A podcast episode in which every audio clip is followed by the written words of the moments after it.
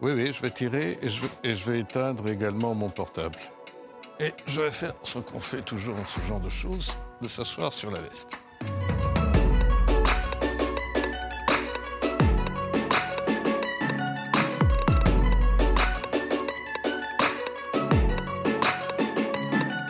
Ben, c'est évidemment trois choses, honneur, surprise et enthousiasme. Ben, D'abord le sujet et évidemment des plans, des, des débuts de chapitres, voir comment tout cela peut s'agencer. Et puis euh, finalement la thématique aide à porter le sujet et le plan devient l'index et il n'y a plus qu'à écrire le livre.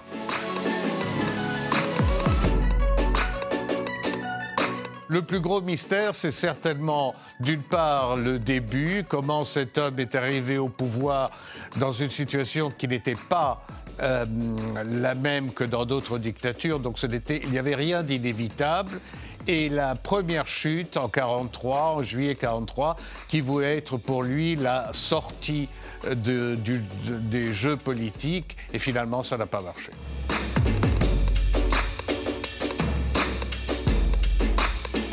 Les deux sont des personnages intéressants, mais ils ont un défaut pour un biographe, un défaut qui est leur qualité, ce qui est- qu'ils sont vivants je crois en excellente santé.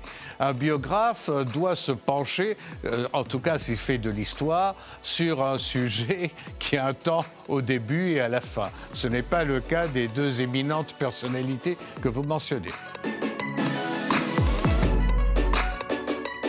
Ben, c'est un vaste débat franco-français, mais qui intéresse toute l'Europe, dans la mesure où nous avons tous connu dans l'Europe continentale des régimes croupions, des régimes qui étaient imposés par l'Allemagne nazie victorieuse. Et évidemment, c'est une question de sensibilité et de bilan extrêmement difficile à faire d'un cas à l'autre, et j'ajouterai d'une période à l'autre. 40 n'est pas 41, qui n'est pas 42, et ainsi de suite.